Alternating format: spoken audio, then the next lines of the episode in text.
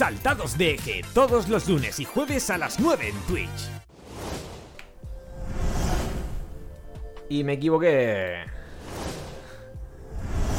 Bienvenidos a Saltados de Eje, el podcast de cine sobre cine. Yo soy Alejandro Ortiles y conmigo están... Hoy no está Julio Díaz, pero hoy está Jacobo Santiago, Willy Suárez y con nosotros hoy está también Nauset Melian. ¿Qué tal, chicos? ¿Qué pasa? Yo estoy muy bien. Gracias por la pregunta. ok. ¿Tú, Nauset, todo bien? Muy bien, con muchas ganas de hablar de cine, la verdad. Cualquier excusa siempre es buena y un placer que me hayan invitado de nuevo. No, un placer. Para mí también es un placer que me hayan invitado de nuevo, ¿eh? Ey, es verdad. No, para mí eh, el placer es más porque yo, yo vengo todos los días. Claro. So- ambos son reincidentes en saltados de eje. ¿eh? Muy bien. Mira, mira que aceptar la llamada una vez, bien. Pero aceptarla dos veces es de locos. Yo tres, una vez entré por la cara, recuerdo. Es verdad. en el especial de Navidad, creo, ¿no? Sí, que estaba yo mierda. Pero bueno. eh, pues nada, chicos. Hoy vinimos a hablar sobre. Vamos a hacer. Bueno, sobre la ciencia ficción en general. Pero vamos a centrarlo principalmente en un debate sobre cuál creemos que es la mejor película de ciencia ficción. Eh, Jacobo, por aquí te dicen que qué guapo. Te lo dice Paula LM17. No sé si tienes relación con ella. Bueno, no sé, ¿me conoce? ¿La conozco? Dice que, que qué mayor se te ve Ding Dong, no sé. Pero bueno. Vale, ya, ya sé, ya sé quién es. No me recuerden eso. Ok. ¿Por qué? Tú a punto de Venga, hacerte cuéntame. Ding Dong en el musical ¿De de qué? La Bestia. Hasta ahí. ok. Oye, eres muy dindón, ¿eh? Sí, sí. Váyate todo por culo. Dindoneo un poco, sí, sí, sí. Sí, sí, sí. Me gusta, me Un gusta. poquito. Pero nada, eh, chicos, antes de empezar, eh, de entrar en materia, queríamos que hicieran ustedes, no una presentación porque ya han venido al programa, pero una actualización de sus vidas. ¿Cómo va todo? Eh, ¿En qué están metidos ahora? Si quieres empezar tú, Jacobo. Sí, el, el menos importante. Pues. eh, mi vida sigue normal, un poquito peor, la verdad, a nivel vital, pero no pasa nada. Al final son pequeños baches que uno va teniendo, ¿no? Remontaremos, remontaremos, de esto se sale. Pero a nivel de proyectos y de cosas, pues la cosa promete. Ok. ¿Quieres algo más? Eh, Willy. yo, quiero hacer un. Mañana, yo quiero mañana, voy al, mañana voy al médico, tengo consulta. Es, Vale. es curioso que, mm, que a pesar de tener como tu mejor momento mm, profesional, estés mal. Cuando pensamos muchas veces que para estar bien tenemos que tener un buen momento profesional.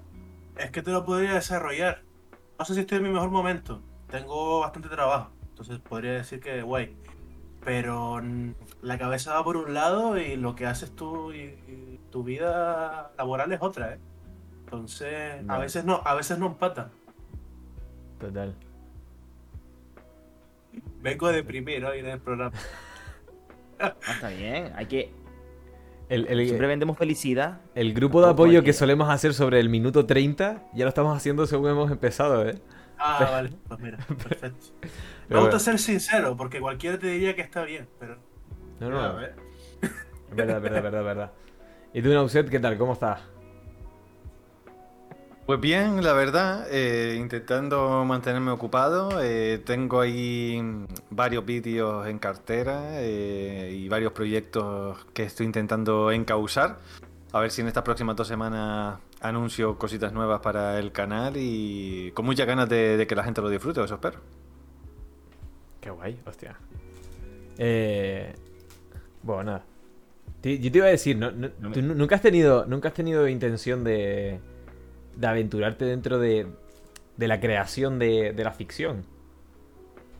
De meterte tú en un guion, en... ¿Hablas conmigo? Sí, sí, sí.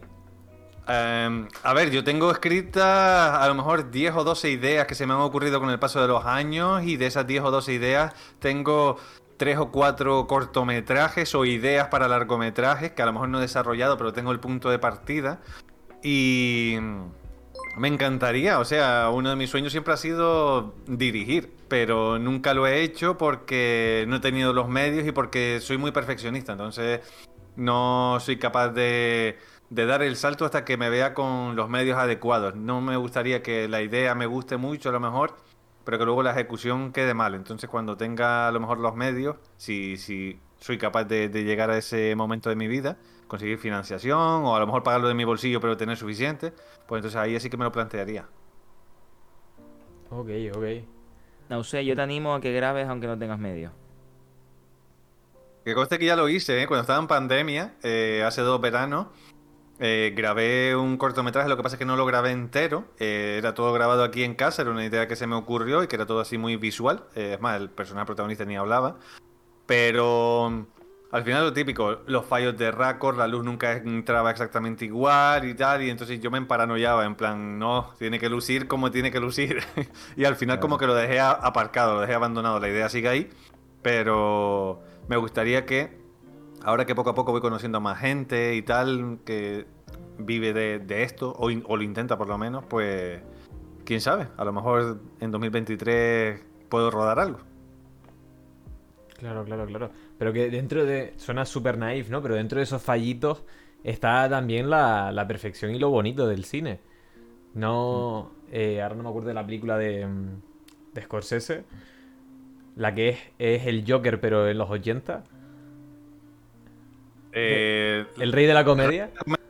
Sí, el rey de la comedia que tiene, Ah. no, no sé si son dos o tres planos que están completamente desenfocados. eh, supongo que, por- no sé, bueno, por, por la rapidez del esto, porque a nivel narrativo confunde un poco, ¿no? Pero que al final dentro de esos fallitos también está lo bonito. Así que, que igual que a Willy, que te, que te animo a que, a que hagas, aunque no tengas medios y, y poquito a poquito. Y si no, que nos tienes aquí también. Eso. Lo tendré en cuenta. Cuando vaya en verano para allá, les aviso. Claro. Pero nada, vamos Sí. a entrar en... Di, Willy, perdona. Ale, perdona, que, que claro, que nosotros estamos aquí hablando, pero aquí hay gente que nos ve. Yo creo que también tenemos que tenerles en cuenta de vez en cuando. Y también así me gustaría preguntarles que qué tal están, que, que estamos aquí para lo que necesiten también, ¿sabes? Que, que, que somos todos saltados de eje y todos, todos saltados de eje es, la- es el mundo y la vida. Entonces, bueno, eso. Que estamos todos en lo mismo. Me gusta. We're all in this together. Esa es la, la conclusión. Eh, chicos, les queríamos preguntar que cuando hablamos de ciencia ficción, ¿cuál es la primera película que recuerdan? Ya sea que- porque les impactó, ya sea porque fue la primera película que vieron así de ciencia ficción. Si quieres empezar tú, Nauset. Y hablamos de cuando yo era muy pequeñito, más allá de las películas de animación que yo vi en el cine, creo que la primera película de ciencia ficción, que también tiene elementos de fantasía, ya hablaremos de ello, eh, que a mí me impactó y que fui a ver al cine con mucho hype, fue Power Rangers, la película del 97 o algo así. Es una, yo fui a ver, esa, a ver esa película al cine como si fuera un evento más grande que la vida, porque yo me veía la serie, vamos, religiosamente. Luego ya, si hablamos de primera peli que a lo mejor vi por la tele y que me encantó, pues diría Regreso al Futuro, que es una de mis películas favoritas. Ok, hostia. Eh, clasicazo. Y.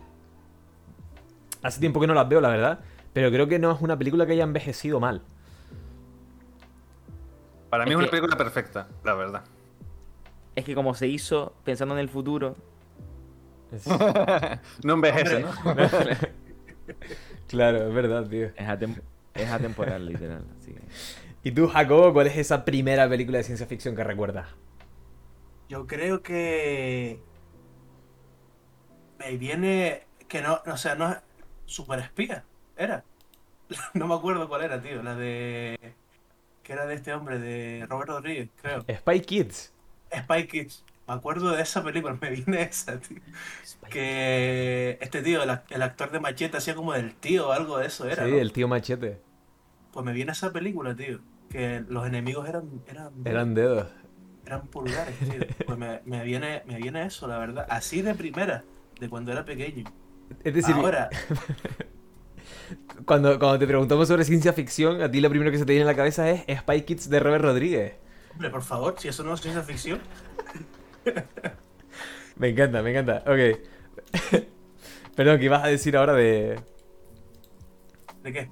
No ah, y me acuerdo que yo no sé si considerarlo ciencia ficción, pero me acaba de venir. No es la primera que vi en el cine, pero es la última que vi mis padres vieron en el cine. No es que estén muertos, es que no han ido más. Es, por si acaso la gente se piense. Eh, eh, el día de mañana fue la última vez que fui a ver con mis padres. Y mis padres dejaron de ir al cine después de esa película. No sé por qué. Pero El, el- esa fue. el día de mañana es la que es de La catástrofe. Sí, exacto, sí. De, de catástrofe. Hombre, ciencia ficción es hay poca, pero hay. No, no, no, sí, sí, sí. Yo soy fan de esa película, ¿eh? La defiendo. No tiene sentido la trama, pero si dejamos a un lado eso, a mí la película me gusta mucho. A ver, yo la, sinceramente, yo de pequeño la flipé. O sea, yo recuerdo que había una escena con lobos, creo que dentro de un barco, porque el barco entra como en la ciudad, Mm. ¿no? Porque Sí. el agua se desborda, el mar y tal, y entra un barco, y el tío se queda atrapado con lobos, y yo era, era flipándola. Yo tendría a lo mejor, no sé, no me acuerdo, 10 años. Pero. Pero no olvidemos que en esa película, en esa película, por algún motivo, eh, la biblioteca de Nueva York, las puertas tenían un aislamiento térmico, ¿sabes? Cerraban la puerta y ya no entraba el frío. Entraba, pero a poquito, ¿no? quemar- Empezaron a quemar libros, tío, de la biblioteca de Nueva York. Me, me acabo, me acabo de acordar de eso también. Tiene- tiene- tiene- tenía sus cosas, era- era súper entretenida la peli, la verdad. Perdón, y Willy, tú, ¿cuál, cuál recuerdas así de ciencia ficción? Pues yo creo que ET, tío. ET. ET. Sí, eh, es la que más recuerdo así con, con bastante ahínco, por así decirlo, porque me llegó mucho el momento en el que ET casi muere, básicamente. Eh, y, y tengo mucho eso metido en la, en la, en la cabeza, tío. Ok, qué casualidad. Por ejemplo, dice aquí eh, My Nemesis 7 que yo diría también que ET. Es la primera película que me impactó. Espero que My Nemesis 7 no seas tú también, Willy, ¿eh? No, no, es... Ok. Que de la otra temporada... Uy, vale, parece que ya está por aquí nuestro querido Julio. ¿Qué pasa? el multiverso. ¿Qué pasa? Literalmente el multiverso, ¿eh? Joder. Ey, El Julio Lo siento. ey. Vamos a Bueno, ver. mientras se arregla, Estamos todos descolocados en nombre... total. Pero no pasa nada, vamos a seguir con esto. Julio, estábamos hablando justamente sobre la primera Yo no película de ciencia ficción que... Mejor, mejor. Yo veo que ha habido una mejora, ¿eh? En el directo. Qué rayada, tú.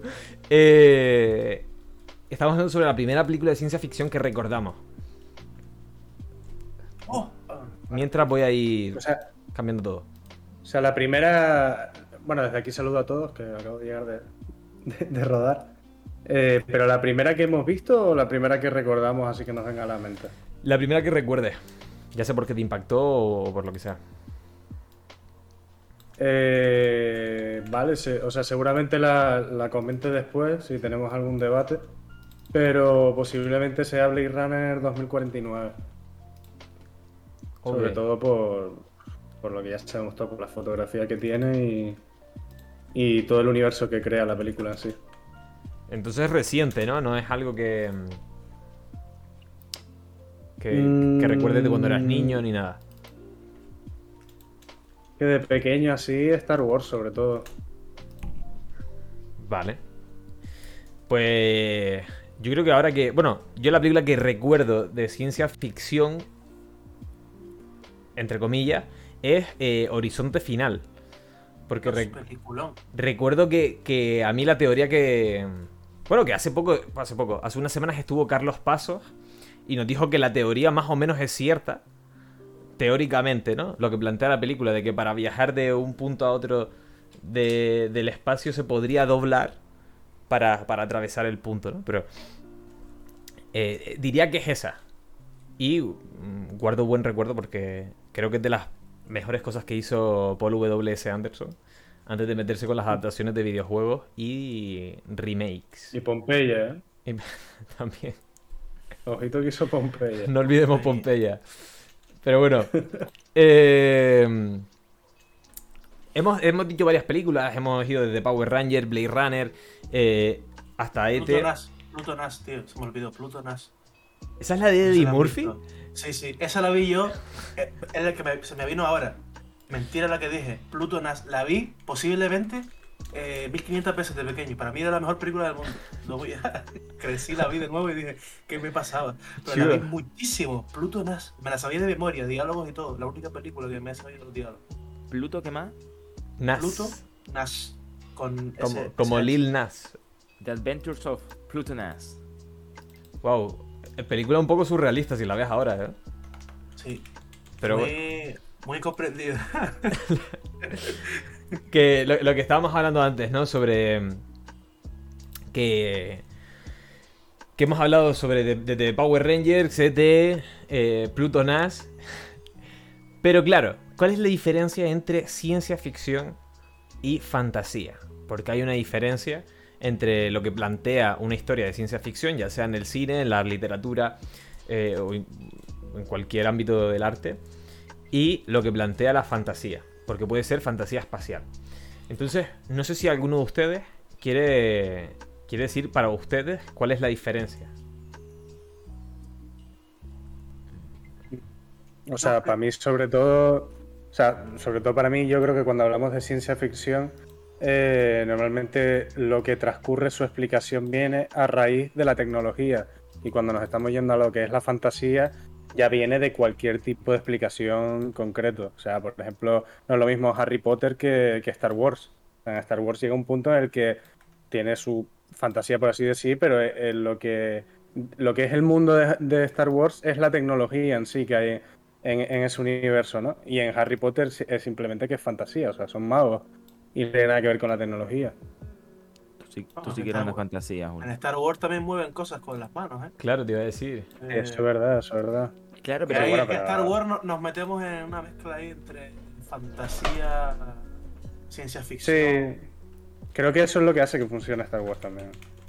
Pero una, yo, yo diría que una cosa no quita la otra. Es decir, eh, Star Wars es más ciencia ficción que fantasía, pero es una mezcla de géneros, ¿no? Yo creo que para delimitar si una película es de fantasía o de ciencia ficción, hay que saber cuánto porcentaje tiene más de fantasía que de ciencia ficción. Por ejemplo, eh, me viene a, a- eh, mm, ¿Cómo se llama? Ah, Jumanji. Creo que tiene más, más Mm. de fantasía que de ciencia ficción. Pero dentro de lo que tal, ¿se podría decir que un juego puede ser un avance de la tecnología? No lo sé. Bueno, pero es que Jumanji no tiene nada de ciencia ficción, ¿no? Pero, tiene nada, ¿no? pero Satura, sí. Satura sí. Eso es verdad. Pero, pero. Natura. ¿cuál es? Satura, la, la- Hostia, Buah. Esa película a mí me daba pesadillas de pequeño. Es, es- es Jumanji, pero En el espacio. ¿En serio? Eh, claro, pero, pero es eso, ¿no? No sé, Nauset, si quieres hablar ahora de, sobre cuál crees tú que es la diferencia o si pueden convivir incluso los ambos géneros. Pero. Creo que Dale. cuanto más, cuanto más pasa el tiempo, eh, más se entremezclan los géneros entre sí y es la fórmula que, también han encontrado muchos cineastas para eh, no repetirse, no convertirse eh, o no convertir su cine en nicho y sobre todo aprovechar todas las herramientas a su disposición para crear contenido variado, ¿no? Y eso lo hemos visto sobre todo con el cine surcoreano, que de repente te hacen un thriller que tienen toque- toques de tragedia, comedia, drama. Y te entremezclan todos los géneros entre sí. Eh, ¿Qué es Parásito? ¿Es una comedia? Pues según qué personas sí, pero después otras personas te pueden decir que es un thriller. eh. Entonces, yo creo que muchos cineastas los entremezclan entre sí a día de hoy. Para mí, la diferencia principal es eh, principalmente lo que comentaba Julio, que quizás eh, la ciencia ficción siempre se concentra en la tecnología, en la evolución tecnológica, eh, en plan, incluso aunque sea una utopía, distopía, universos paralelos, etcétera, siempre está basado en eh, algo tangible, que dentro de 10, 15, 30, 200 años podríamos alcanzar si la tecnología evolucionara a cierto ritmo, ¿no? Mientras que la fantasía yo lo veo algo más como intangible, que, que no. eh, que salvo sorpresa, que de repente aparezca una nave espacial aquí en el planeta Tierra, eh, es bastante improbable que podamos observar, ¿no? En Star Wars sí que es verdad que hay elementos de ciencia ficción, pero también creo que hay muchos elementos de fantasía porque hay diferentes razas eh, que se encuentran en diferentes galaxias y tal. Y como a día de hoy, 2022, no hemos encontrado vida en otros planetas, eh, por lo menos no tan inteligentes como el ser humano, pues obviamente no podemos eh, entremezclarlo entre sí, ¿no? Quizás así es la manera que, yo lo di- diferencio. Ok. Yo creo que realmente, si me das la palabra, Alejandro Artil, Yo te doy lo que tú quieras, Jacobo. yo creo que realmente se puede diferenciar también, aparte de eso, que es, que es real y así se puede diferenciar, es si la, la película tiene rayos láser o, o bastones de mago, ¿vale? Entonces, Ahí puedes saber si es de fantasía o es de ciencia ficción. A mí nu- nunca me ha fallado. Si tienes rayos láser, es de, es de, de ciencia ficción. bueno, otra manera de verlo. ¿no? Pero Bastante certero, la verdad. sí, sí, sí. Pero vale, Y un- de- decir, y un bastón que tira y un bastón que tira rayos láser. Mierda.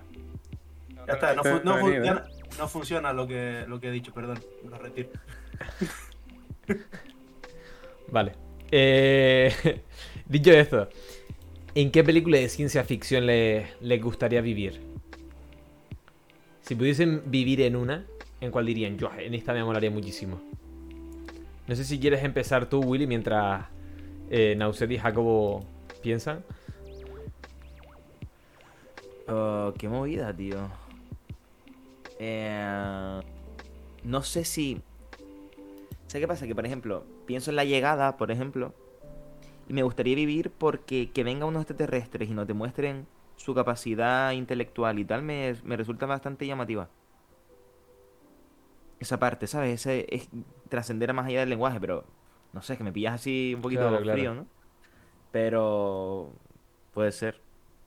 ¿Y ¿Te, te gustaría verte delante de, de esos tentáculos Tío, que son manos. Yo Llevan- pienso que son manos. llevando piénsalo. el periquito? En, ver- en ver- en verdad es el mismo universo que el nuestro. Lo que con alienígenas, dirías, ¿no? Claro, que, que- que lo que Sí, comentaba. o sea, lo que- Luego irías a tu casa y te comerías un kebab. o sea, el- Tío, pero es que, es que- solo que en la como- tele ven las noticias de que han llegado unos extraterrestres. y ya No, no, está. Claro, tío. guay porque es como me, me mojo el dedo gordo del pie en la piscina de la ciencia ficción. Pero mi vida, pero mi vida no ha cambiado nada, ¿sabes? No, no, en verdad me, me mola el concepto, en verdad sí. Es como quiero vivir en un sitio donde hayan llegado alienígenas. ¿sí? Ok. Gracias, gracias. Eh, Jacobo, ¿tú, tú has pensado en, en qué, qué película de ciencia ficción te gustaría vivir? En Pluto Nas. Pero, eh, espera, espera, perdón, perdón, Jacobo. Pluto Nas, es que a lo mejor las estoy confundiendo. Pero Pluto Nas eh, no vivían de- eh, dentro de Eddie Murphy. ¿Qué? Vale, nada, No, nada. esa, esa es otra. Esa es otra. Vale, vale. Vale, Esa es otra que ya. Esa- si vale, vale, vale, vale, vale. No, me, no me enteré de nada de la película. No, no, la que dice Ale directamente. a- a- Ahí fue cuando empezó la caída de Eddie Murphy. de- ya- Bueno, desde Pluto Entonces- ya, ya apuntaba manera. Retiro Pluto Nas Eh. y me gustaría vivir dentro de Eddie Murphy. De- en Atrapado en un pirado. Que llama. existe esa posibilidad. Sí. Ya, yo no sé si Es que, a ver. quiere vivir. Ya, ya. Bueno, el, el profesor, dentro. el profesor chiflado sería también ciencia ficción. Hombre, hace sus cositas, ¿no? Eh, profesor Chiflado. ¿Cuál es? Esa es la que él hablaba con los animales, ¿no? Eh, ¿O eh, me estoy eh, ese ese es tu Little. Ah, yo- Le falta Ah, calle, eh, le falta calle. No, no, si sé cuál es. mí Eddie Murphy. Mí Eddie Murphy. Anda, bueno. Eh, Nauset, ¿tú tienes pensado ya en qué universo te gustaría vivir? ¿En qué película te gustaría vivir, perdón? A ver, si nos concentramos en ciencia ficción, pues obviamente eh, elimino todo lo relacionado con fantasía, porque si pudiera elegir algo, elegiría Harry Potter, obviamente. Pero como Harry Potter es fantasía, pues no cuenta. Eh, si tuviera que escoger, pues, haciendo un repaso mental a muchas películas de ciencia ficción, casi todas tienen un conflicto basado en el entorno en el que se encuentran. Entonces, claro, si el entorno es hostil, pues yo no quiero vivir en ese lugar, por muy buena que sea la película en sí. Entonces tendría que encontrar un entorno en el que haya entendimiento mutuo y, y, no sé, eh, mm, hubiera cierta esperanza eh, dentro de la historia en cuestión. Entonces me han La venido a la mente la llegada, por ejemplo, es un buen ejemplo, eh, porque no, no es en plan, no, vienen los, los heptápodos ésodos y vamos a bombardearlos. No, vamos a intentar entendernos. Eso es lo que me gusta, ¿no? Esa inocencia y, y bondad. Luego también se me ocurrió Valerian y la ciudad de los mil planetas, eh, porque creo que también es una película en la que, sobre todo, los primeros cinco minutos me parecen maravillosos, en lo que vemos cómo va evolucionando eh, la tecnología y, todas las especies. eh, tienen que mm, verse o cruzarse en uno de los puestos estos espaciales que se encuentran y, y hay un entendimiento mutuo, en plan, somos diferentes especies, pero todos nos llevamos bien entre nosotros. Obviamente luego se producen conflictos más adelante y tal, pero eh, si no han visto Valerian, solo con ver los primeros cinco minutos ya dices tú, joder, me quiero sentar a ver esta película. Y luego también me ha venido a la mente Her, pero Her porque es muy inofensiva. El conflicto realmente es una historia de amor entre una inteligencia artificial y un hombre, pero es el, el futuro cercano y en ese futuro cercano yo creo que todos nos sentiríamos muy cómodos a la hora de vivir. En Hijos de los Hombres no tanto, porque hay muchas revueltas, es un entorno post-apocalíptico. Entonces no me gustaría tanto. Es que esa es la movida, tío, que la mayoría de, lo- de los ciencia ficción, lo- lo- el futuro es una puta mierda. Exacto. O Claro, sea, que- eh, Star Trek, en verdad, digamos que la parte en la que en la que todos conviven y no la parte de más. Ahí están todos de puta madre, en principio, se llevan todos bien también, ¿no? Se podría ser el futuro más cercano que podría estar guay vivir. Los humanos ya no, ya no son racistas, ya no tienen pobreza, todo eso lo han pasado ya por encima, porque ahora pueden ser racistas con otras especies. No, porque, pues no, porque, ¿Por ya, no? porque Claro. ya, ya han conquistado las estrellas y tienen otros problemas más importantes, ¿no? Se han dado cuenta de que eso no, era- no eran problemas, no era nada. Ok. Es que, es complicado, eh, o sea, la ciencia ficción casi siempre viene a raíz de, un conflicto, ¿no? O sea, como un futuro donde la tecnología ha mejorado, pero normalmente siempre es eso, que tiene que haber al- al- algo malo, que es lo, que, lo que es el motor, la rueda de esa película. Entonces es difícil, como dice Nauser, encontrar un, un sitio que sea tranquilito y que, y que no ocurra nada. O sea, a mí, por ejemplo, me viene a la cabeza descartando cualquier sitio donde haya paz, a mí me llama la atención, por ejemplo, el vivir en el universo de, de Ghost in the Shell. Ese rollo así, cyberpunk, así como todos los rascacielos de Tokio, las luces de neones y todo eso, pues bueno, pues, pues ya que voy a vivir mal, ¿no? Pues vivo en una zona que esté guapa, ¿eh? ¿no? Aunque sea que ¿no? sea bonito, ¿sabes? Que sea que esté chulo, ¿no? Que. Costi, Costi, eh, Costi83 en el chat dice algo que, que casi lo digo, Cos- Costi. El, no sé si han visto el capítulo de San, de San Junípero de Black Mirror, Sí, sí. que básicamente es un chip, no un chip, ¿no? Que se implanta cuando vas a morir, creo. ¿No? sí. Pero, No- no, no o sea, era, eh. era ¿Qué te- como justo antes de morir, no, descargan tu, tu mente Sí. y la ponen como una especie de gran nube en la que el- la ponen en un mundo idílico que tú puedes elegir y hacer Que tú- lo que quieras. Lo que quieras con diferentes personas. Sí. Incluso Y- elegir tu forma, tu cuerpo y todo, ¿no? Creo que era Sí. plan- Todo, todo. De hecho, esa, esa, inciso, que no tiene nada que ver, pero se rodó parte en, en Tejeda. Sí, Ah, el capítulo sí, de sí. sí, sí. se- es el mercado, se ¿no? ve- el. Sí, no, no hay como un mercado y se grabó aquí. Creo que es el lugar, ¿no? El lugar donde está El lugar.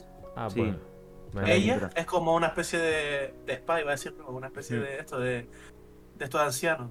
Sí, está, está, está genial, ¿eh? La verdad, porque es como vivir la vida que no tuviste. Pero claro, después te das cuenta de que si, si realmente no es tu vida y si no es, un- es algo que se está creando. Pero claro, ¿qué nos dice que nuestra vida es algo así?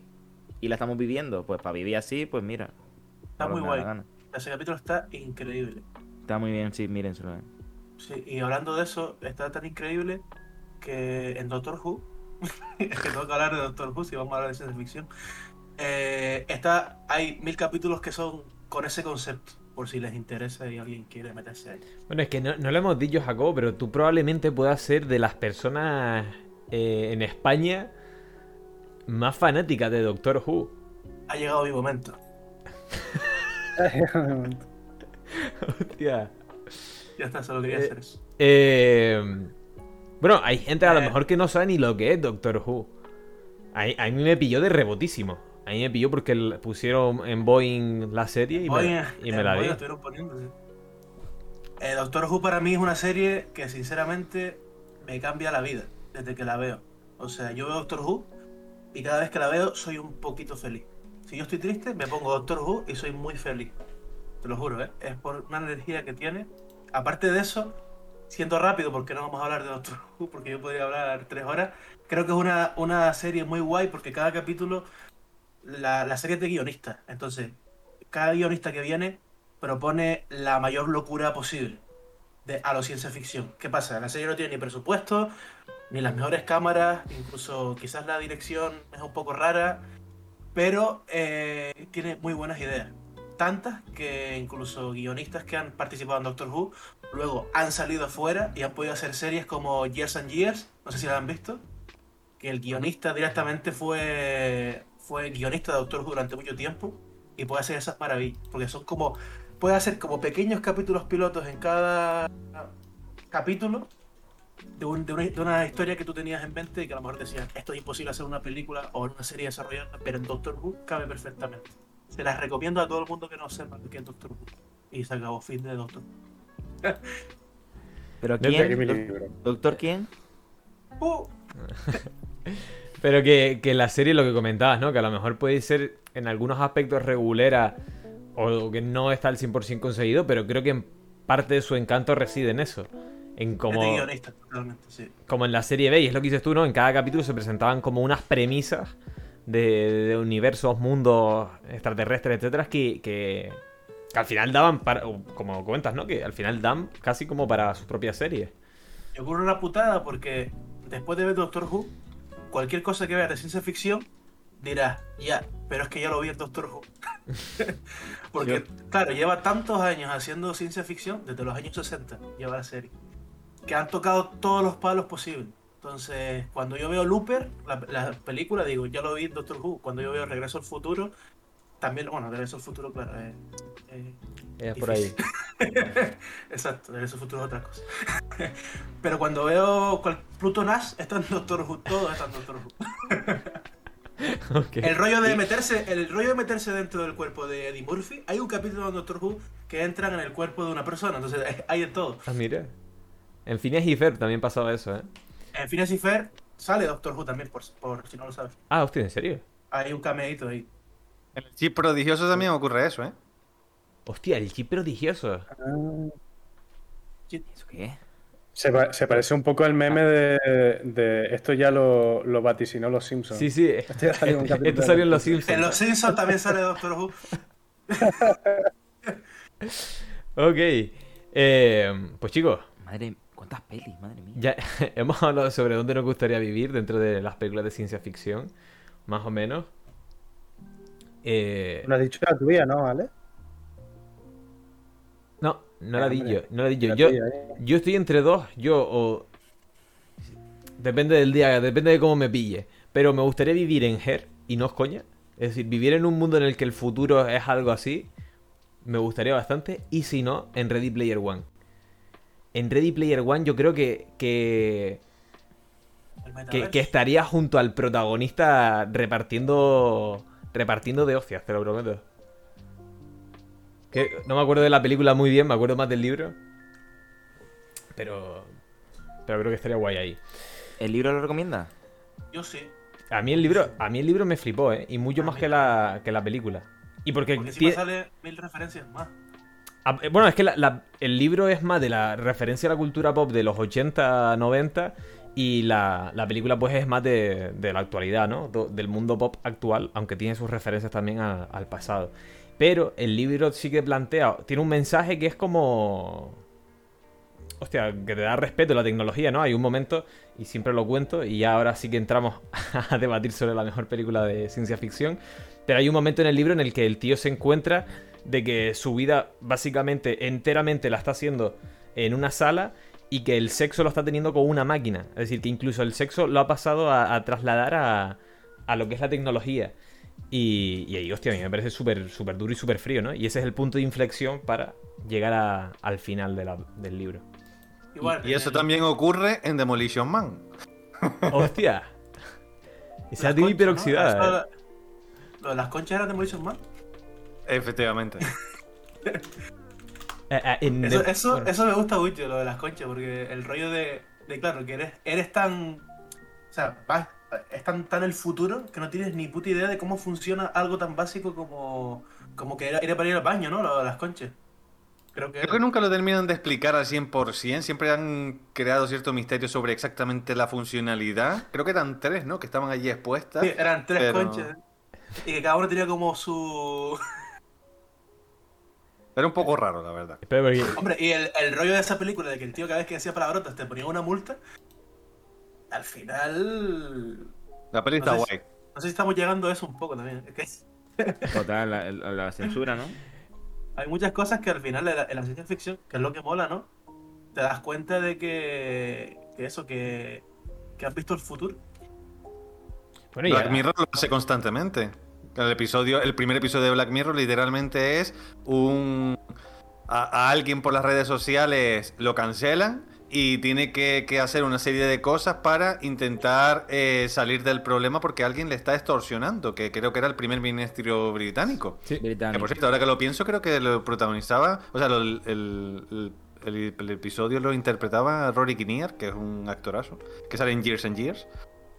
Y. Ah, sí, y que es el. Eso ocurre, eso básicamente está ocurriendo hoy en día. Dios, ese capítulo es. Bueno, que lo obliga a follar con un. con, un Con el cerdo. cerdo. Hasta el que, hasta que no se corra, no.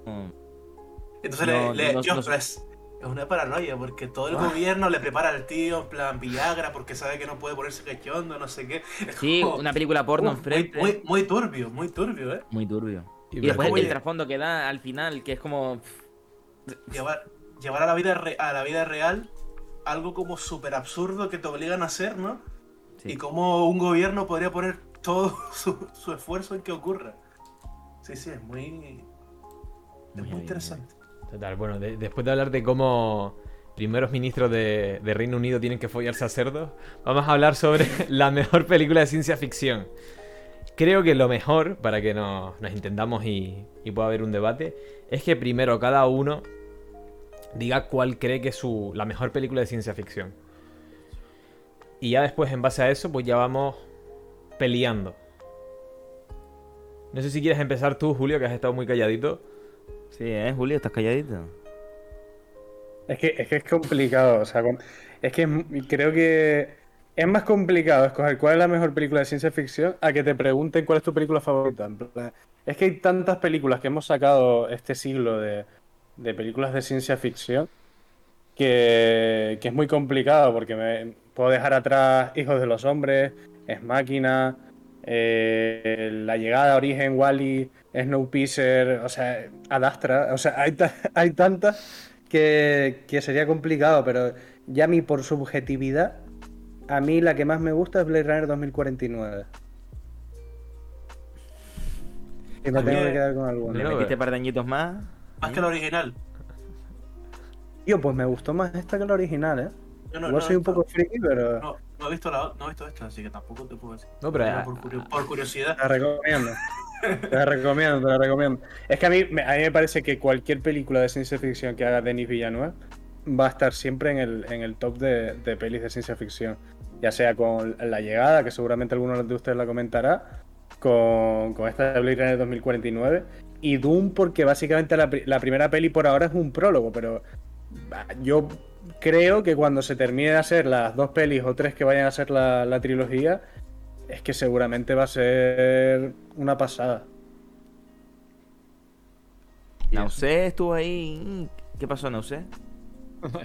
No, yo, yo estoy de acuerdo con Julio. Ah, para mí, sé que estamos en minoría, pero Blade Runner 2049 me parece mejor que la original. Sé que somos pocos, Ahí, ahí. Somos pero... pocos. Yo solo lo he visto Pero la es la original. realidad. Pero yo, creo que es una tendencia que cada vez irá a más, ¿eh? Porque al final creo que Puede ser.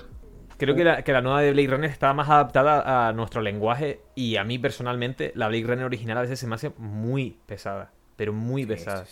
Y me pierdo y digo, "Pff, es muy bonita, pero no sé ahora mismo qué me estás diciendo Ridley Scott. Eh, eh, Es que, este, es que este sentimiento ocurrió mucho con la nueva, ¿eh? porque es que encima la nueva es mucho más larga, te va dejando pistas y todo te lo deja un poco más para el final, es como poco a poco. Si tú no estás atendiendo a la película, que por ejemplo me pasó con mi padre que fui a verla al cine con él, bueno, mi padre se quedó dormido en el cine con, con Blade Runner 2049, pero que si no estás atendiendo a la película te estás perdiendo muchas pistas y, y acabas perdiendo el hilo de ella, pero es que es eso, es que es subjetivo.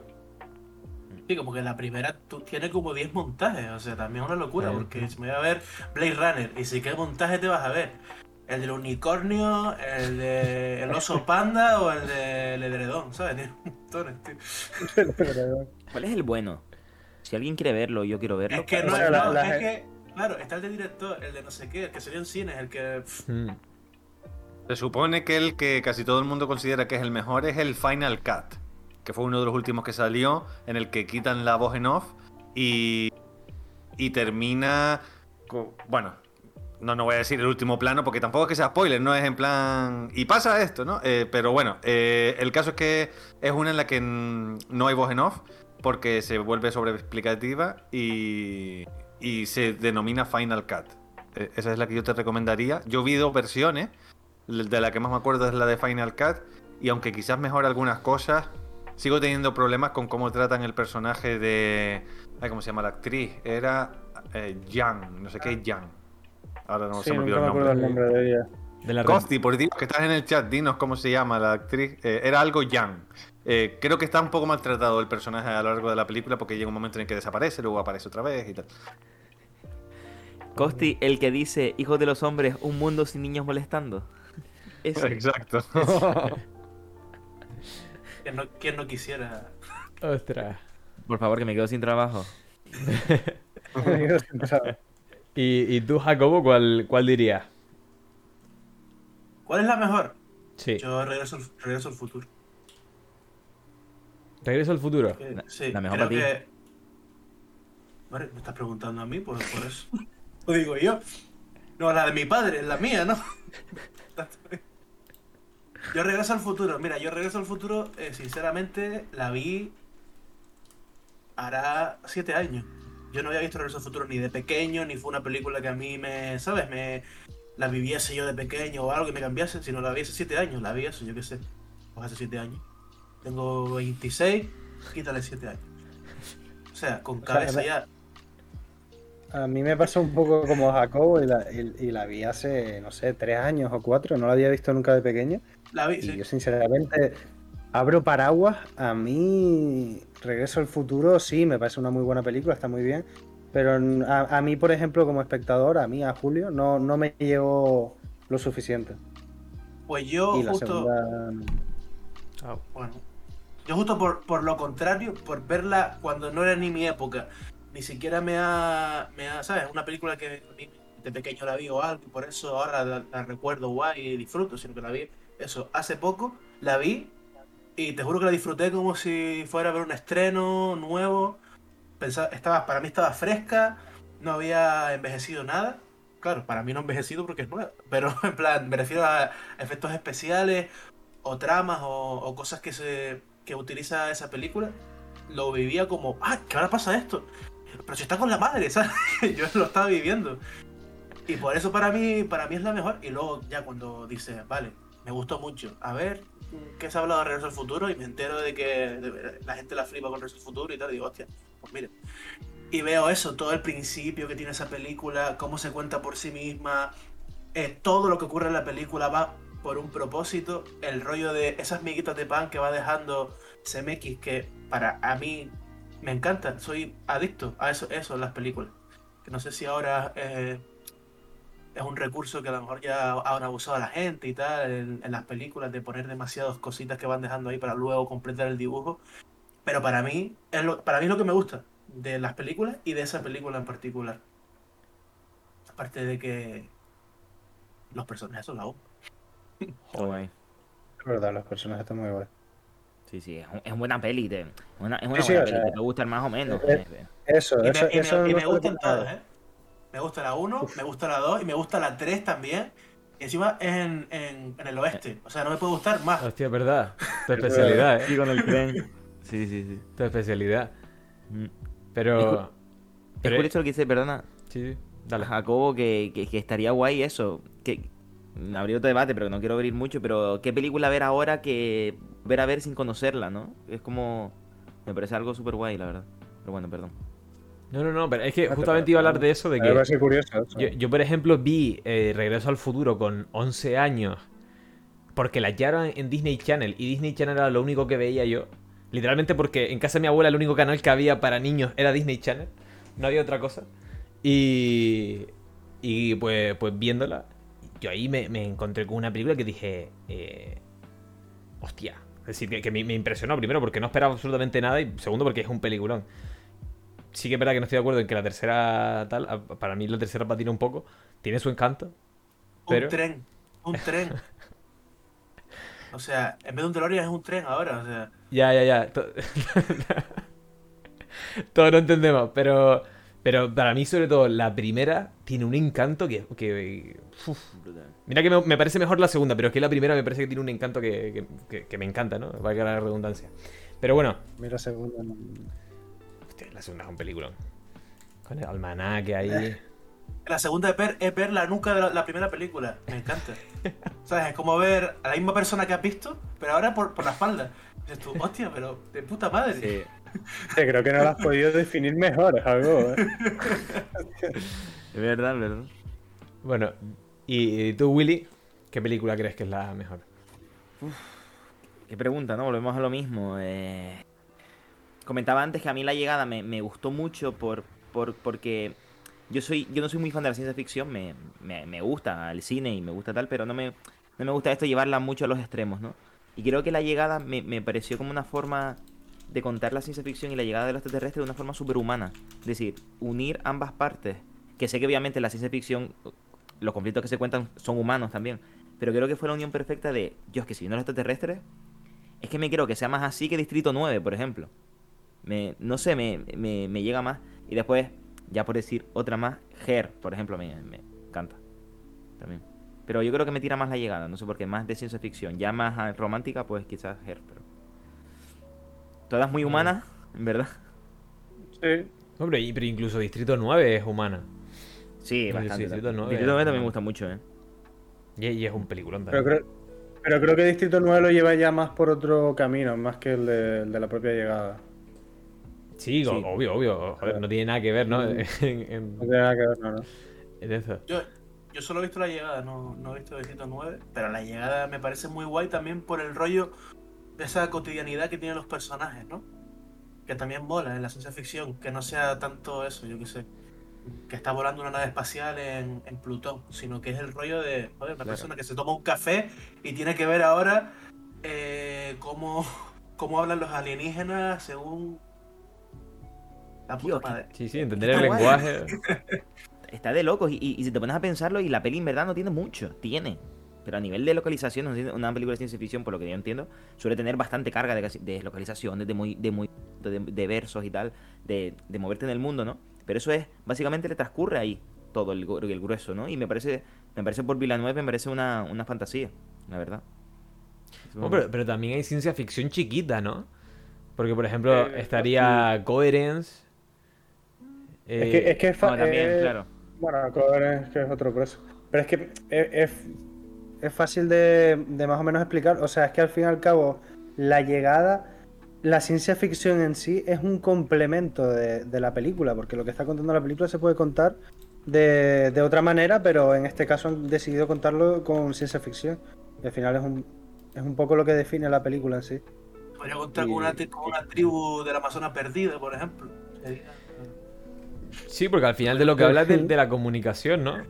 La película. El lenguaje, de la tío, comunicación a la misma vez te, te entrelaza con la memoria, con los recuerdos, con es que engloba muchísimas cosas y, cre- y creo que es lo que hace que, que la llegada sea tan tan buena. Es que, es que Denis Villeneuve es un, es un puto genio. Realmente, creo que cuando las cosas de ciencia ficción, una película de ciencia ficción, triunfa y mola más, según lo que yo pienso, es realmente cuando se centran más en los personajes que en todo lo que tiene alrededor. Por lo que decía, todo lo que tiene alrededor es un envoltorio, pero lo que quiere ver es lo que le ocurre al personaje. Y eso es lo interesante.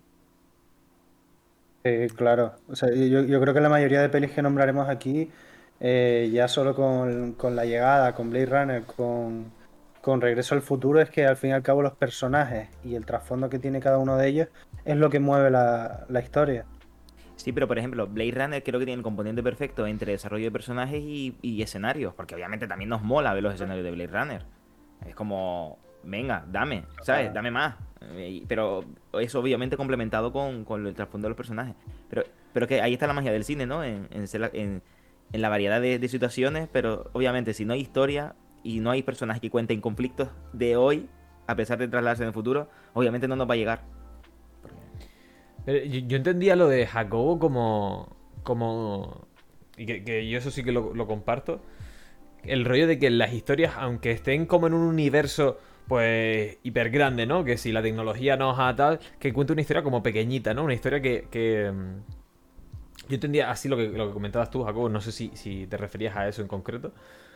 Sí, o sea, me, me ref- me refiero que, por ejemplo, en, en La Llegada, si no recuerdo mal, todos han visto La Llegada, ¿no? Tampoco Sí. quiero...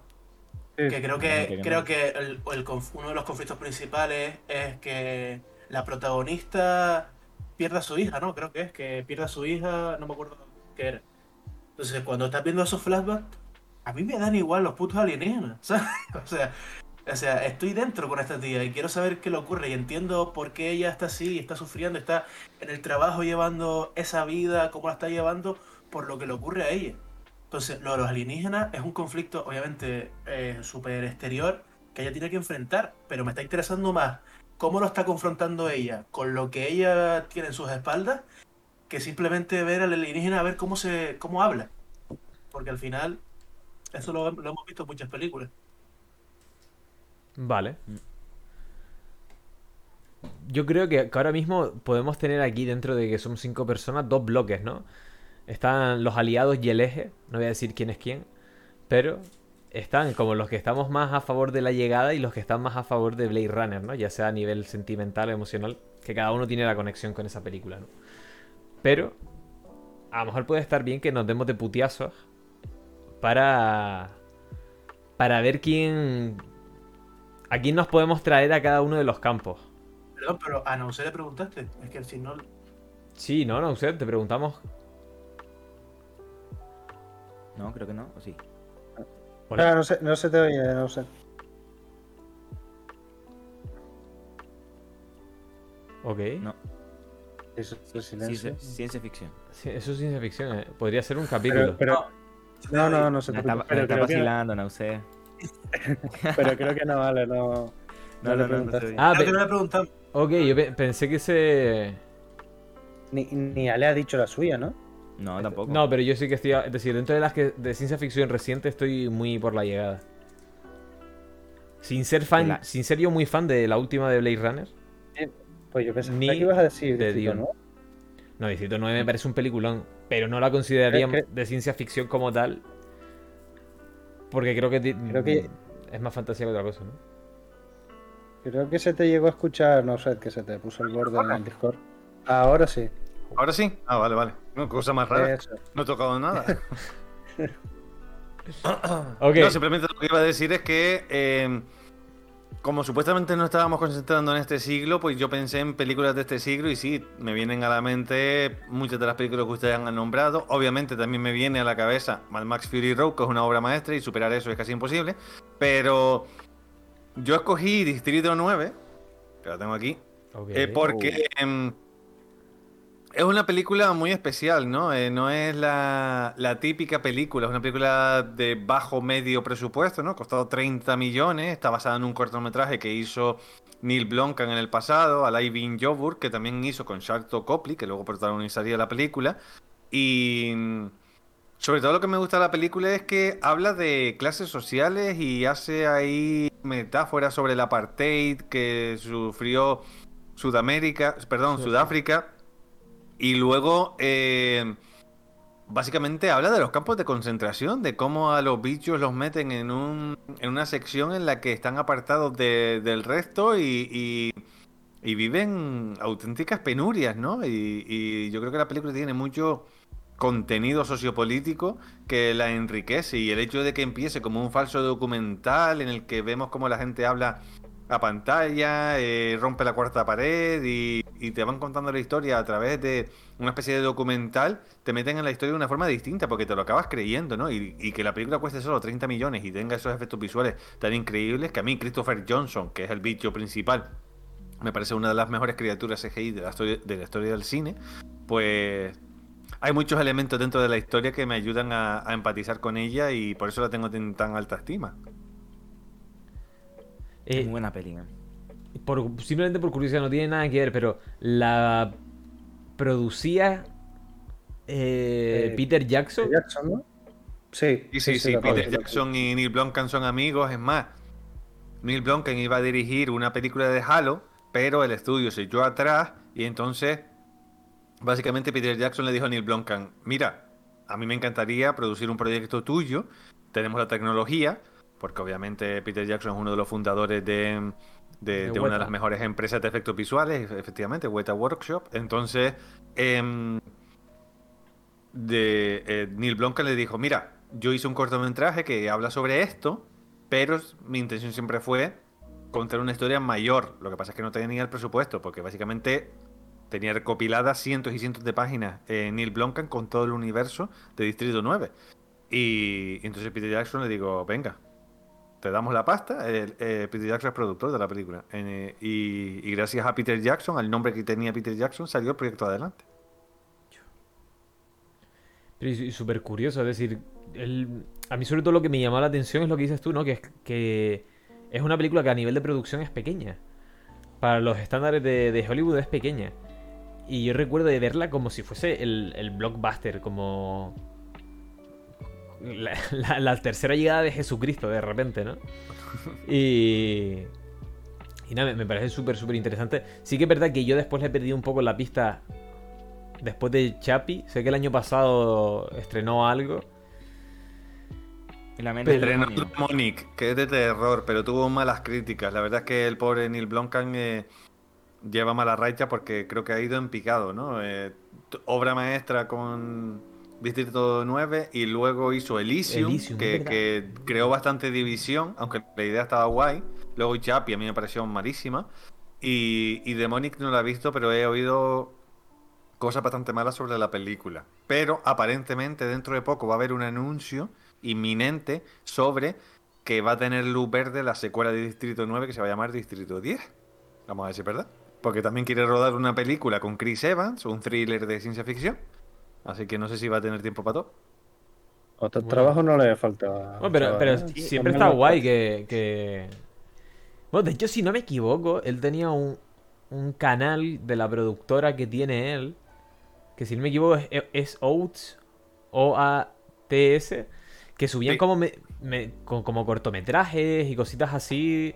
Probando tecnología y tenían cosas interesantes.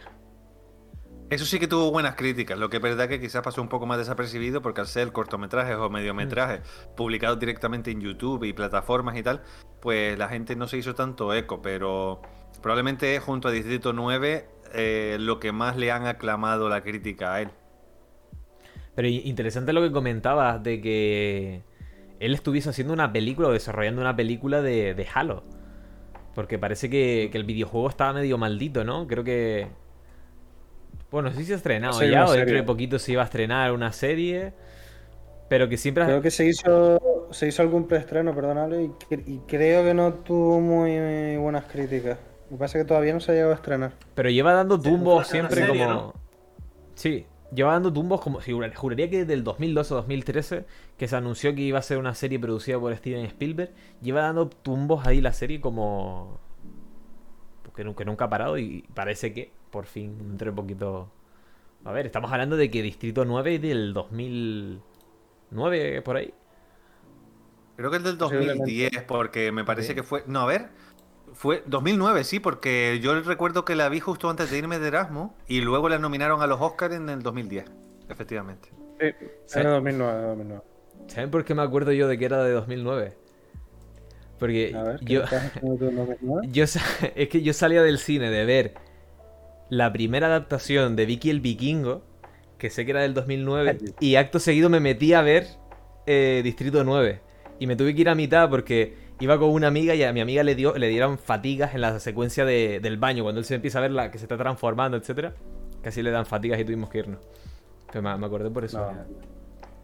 A mi hermana le pasó algo parecido viendo Lo Imposible, porque en esa época ella le tenía pánico al vómito, eh, básicamente estaba medio traumatizada por ello y cada vez que tenía ganas de vomitar eh, empezaba a llorar como una loca.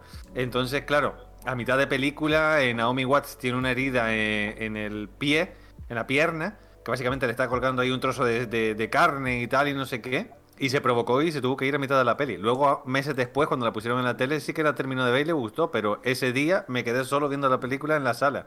Ella me dijo, estoy bien, tranquilo, sigue viéndola tú. Sé que la había ido a acompañar. Qué guapa la peli. la- Mi plan, pero ella me escribió, simplemente le, le- se provocó, pero se le quitó rápido. Ostras. Pero no quiso volver a la sala. No, Por si empeoraba la cosa. Efectivamente. Hizo lo imposible para no vomitar. ¿Cómo? Exacto. Y lo consiguió. Iba a ser un chiste. Ya me lo quitaste. Wi- Si lo hubiera hecho yo, pesado, ¿eh?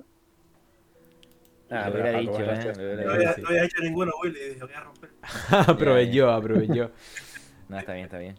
Que lo curioso es que un tío que, como por ejemplo, como Distrito 9, haga mierdas después y siga haciendo cositas. Por eso es que está posicionado ya. Para los hombres siempre es más fácil. Mira Colin Trevorrow, que vi. ¿Cuándo fue? ¿Hoy que es martes? Ayer vi Jurassic World Dominion. Me pareció una mierda, hablando mal y pronto. Y después de enlazar Jurassic World, The Book of Henry, que tuvo unas críticas horrorosas, y ahora Dominion, yo no sé cómo este señor consigue seguir trabajando. Supongo que porque sus películas hacen dinero, porque todas tienen críticas malísimas. La única buena que tiene es la primera que hizo. Eh, Seguridad no garantizada, con Mark Duplass y Aubrey Plaza, que a mí me gustó bastante. Es una película muy pequeñita, pero estaba bien. Seguridad no garantizada. Sí. Sí, eso Ok, está va- apuntado. vaya dos, ¿eh? Mark Duplass y, y Aubrey Plaza. Mm, Mark Duplass tiene una filmografía súper guay. Tiene un par de pelis ahí guapísimas. El amigo de mi hermana, creo que se llamaba. eh, o la amiga de mi hermana, con Emily Blunt, también buenísima. The One I Love, que es de ciencia ficción. Básicamente él tiene, la, tiene una pareja con... eh, o sea, está casado con Elizabeth Moss. Y, y se van a un sitio para intentar, no sé si mejorar su relación, porque están pasando por un bache y tal. Y cuando van a ese sitio, básicamente se encuentran con que hay otra pareja que es exactamente igual que ellos. Un rollo nosotros, Ajá. pero, pero no llevado al terror y al thriller, ¿sabes? Sino más al suspense y el drama. Y es muy interesante. Oh, Ma- Mark Duplass, si no me equivoco, ha dirigido cositas, ¿no? Sí, Cri- Creepshow no lo dirigió él, que hicieron... Eh... Creep, no, Creep, no, Creep. Creep. Sí, sí, sí, que las dos. Yo me me acuerdo porque en la segunda de repente se marca un un discurso sobre no me acuerdo qué película de For Coppola y me pareció interesante cómo incluían dentro de, de la película el propio discurso de, de la película. Pero, eh, si no me equivoco, también tiene una película que esa, esa es muy, muy, muy interesante y pasó súper desapercibida. Que voy a buscarla porque no me acuerdo cómo se llamaba. Pero esa estaba muy guay. Y si no me equivoco, era con. Con este chico, el de. El que hacía de Marshall en. Jason Segel. Sí, Jason Segel. sí, Deja ver que, la- que tiene que estar por aquí. Eh... Jeff y lo suyo se llama. Ay, Exacto. y Ed Helms.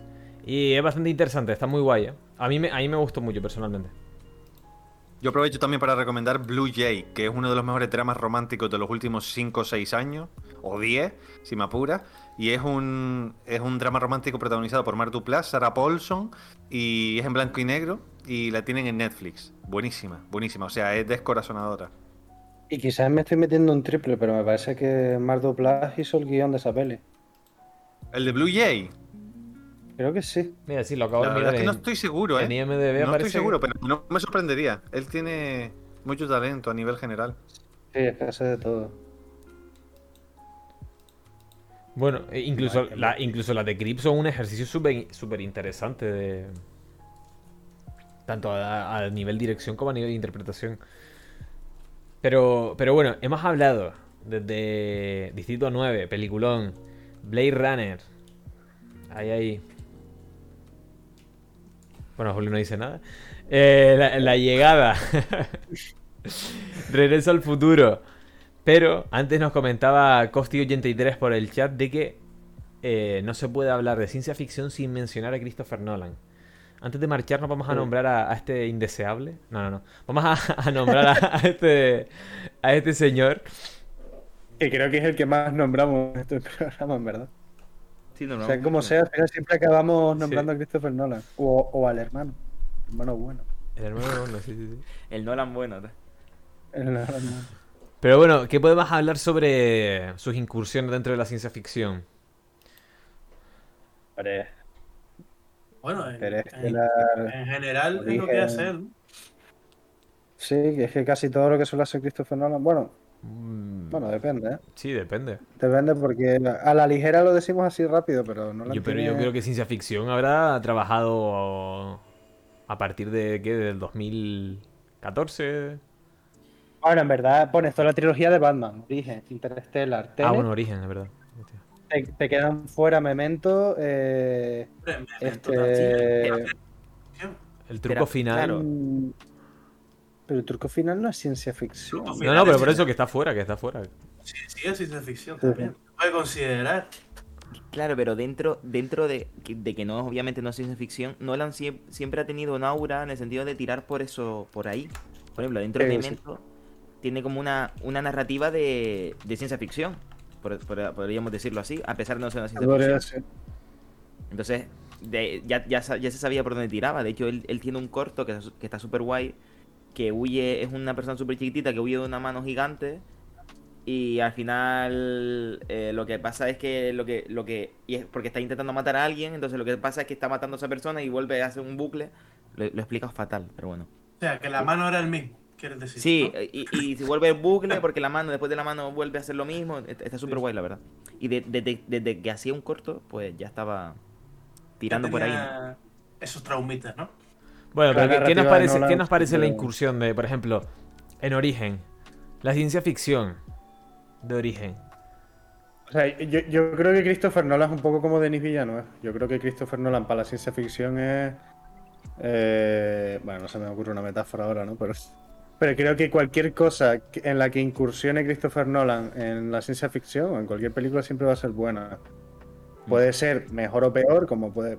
Si comparamos Tenet con Interstellar, pues hay una gran diferencia, pero ya solo con dos películas que son Interstellar y Origen, ya es que. ¿Para qué más, no? Más, más la trilogía del Caballero Oscuro. Pero yo, yo rompo un análisis de que a mí Origen me parece una buena película, pero sin más. Es decir, me, pare- me ¿Eh? parece una película que la, y la disfruto cuando la veo y, y- También es que a mí, me- a mí me pilló ya tarde eh, Origen y la vi un A poco... mí, a mí Jacobo. o sea, de Christopher Nolan me gustan las películas, pero no ninguna me, ¿sabes? Digo, he salido yo diciendo, madre mía. La única que podría decir eso sería El Caballero Oscuro, para mi gusto. Pero claro, a lo mejor eso, eso implica que a mí me gusta, ¿sabes? Yo qué sé, el personaje de Batman, tal, y por eso para mí llega. Para otra Claro. persona a lo mejor ve Interestelar y no se queda dormido como me ocurrió a mí. Cada uno tiene su, su movida. Es, es curioso que Nolan genera fronteras también en el sentido de que suele ser. Sus pelis suelen, las suelen tallar como frías, ¿no? Eh, y a, a- a Sí, mí no me pasa. que no, no suele, no suele profundizar tanto en sus personajes como tal. En algunas, en otras, en otras profundiza más, porque en el truco Es que- final el trabajo que hace con los dos personajes, los dos magos, es una pasada, pero incluso muchas veces se le achaca que, por ejemplo, Insomnia, que es una peli en la que se centra bastante en su personaje principal, es como su peli más floja, por así decir. Pero creo que, que- que es una falacia el, el decir que, que Nolan no es bueno con los personajes o que no les da, no los mima tanto. Si es verdad que toda esta, esta década, después de lo que ha hecho de Batman, bueno, pongamos, no sé, es que lo que ha hecho con Interstellar, Dunkerque, Tenet, pues quizás en Dunkerque pues podemos pasar un poco de, de- de los personajes en sí, porque al final, por lo menos yo como veo Dunkerque, es que él te está metiendo como si tuvieras un Oculus Rift en, en una guerra. O sea, ahí él te va, te va presentando varios personajes y te presenta eh, esa circunstancia porque la- por la que está pasando ahora. Y no te profundiza más de ello porque en realidad lo importante es la circunstancia. No que sea Pepito o Juanito el que la esté pasando. que es parte Pero de la peli. Pero en Mm. Tenet, por Mm. ejemplo, para mi gusto hace muy poca, o sea, se centra muy poco los personajes, cuando realmente la película se basa en un hilo conductor potente. que Quizás molaría haber dado más peso a los personajes. ¿no? Sí, qui- qui- quizás se centró más en, en la dinámica en sí, en wow, mira qué guay soy haciendo que estos vayan para atrás, estos para adelante, más en la, en la mecánica de la historia más que la historia en sí. Que, Por que ejemplo, aún así que- la mecánica te engancha, ¿eh? O sea, no quiere decir que no, pero a eso tú. Es que, es que, es que te puede gustar más o menos Tenet, pero me parece una, Claro. una follada de Sí, mente, sí, sí. tío, brutal. Y eso hay, hay que tenerlo en cuenta. Yo creo que con Interestelar, que aquí podemos hablar, yo creo que tiene el punto guay, porque creo que cu- cuenta un, un conflicto bastante curioso, ¿no? Que es el, la relación padre-hija y tal, a través de un conflicto eh, de ciencia ficción, que a mí particularmente me llega y creo que es la buena unión entre una cosa y otra. No sé qué opina usted. Sí, yo, yo creo que es el culmen. Cuando en Interstellar yo creo que junta perfectamente las, las dos, las dos variantes. El, el voy a mostrarte lo que puedo hacer con, con este hilo narrativo, eh, este mundo, esta ciencia ficción y mis personajes. De todas formas, que, que diga también Nauset lo que piensa. Mm. Que estamos aquí hablando bastante. Ah, A mí Christopher Nolan siempre ha sido uno de mis directores favoritos. Además, yo diría que es mi segundo director favorito después de Woody Allen. Pero mm, a pesar de que me gustan prácticamente todas sus películas, no creo que tenga ninguna película mala. eh, creo que la peor película de Nolan es El Caballero Oscuro, La leyenda renace. Eh, La peor, pues. Sí, yo creo que sí. Eh, y mira que yo la fui a ver al cine dos veces y lloré como un condenado al final, porque era como el final de la historia y tal, pero creo que la película tiene problemas. Y sobre el tema de Interstellar, yo tengo dos problemas con esa película que hacen que para mí no sea de las mejores de Nolan, ni mucho menos. Primero, la trama de Anne Hathaway y mm, cuál es su motivación para que decidan ir a X planeta en vez de a planeta Y. Escrito suena bonito, pero luego es difícil de creer. Es en plan, o sea, estamos arriesgando eh, el futuro de la humanidad eh, por el amor que tú sientes respecto a otro astronauta, ¿sabes? Como que me cuesta. Y mira que yo soy súper pasteloso y me encanta el romance, es uno de mis géneros favoritos, pero es en plan, chica, esto no te lo puedo comprar. Y luego, eh, otro problema que le veía a la película es a nivel de estructura en el clímax, porque creo que mientras que la trama de Matthew McConaughey está avanzando rápidamente y es todo el rato muy interesante, la trama de Murph, de Jessica Chastain en la Tierra, está súper ralentizada porque es súper pasiva. Básicamente es ella en la habitación mientras eh, Topher Grace está eh, manteniendo ocupado a Casey Affleck para que no entre en la casa y ella pueda pensar, por decirlo así. Y están todo el rato así durante media hora de película. Y esa pasividad en una trama, cuando estás haciendo un montaje paralelo, me parece que no le viene nada bien a, a ese clímax de la historia. Creo que debería haber más urgencia dramática en ese, en ese momento. Por eso yo no lo considero esa obra maestra que muchos dicen, a pesar de que la disfruto. Creo que eh, hay muchas películas de Nolan que están por encima. ¿Y cuál es tu favorita? No sé, tu fan. De Nolan, El Caballero Oscuro, por encima de todas. Es probablemente una de las películas que más he visto en toda mi vida. Eh, pero si no dije El Caballero Oscuro porque es la más obvia, pues probablemente estaría dudando entre... Ah, es que Memento también me gusta mucho. Pero probablemente estaría dudando entre El Truco Final y, y Origen. El Truco Final yo creo que es un peliculón increíble. Se habla poco de es, esta un película. pe- es un peliculón infravalorado en, en cuanto a las pelis de Christopher Nolan. O sea, es El una montaje pasada. de esa película es súper elegante, a pesar de que es complejo, porque está todo el rato ahí saltando para adelante, para atrás, las dos tramas, el juego del despiste. eh, Sí. Es brutal.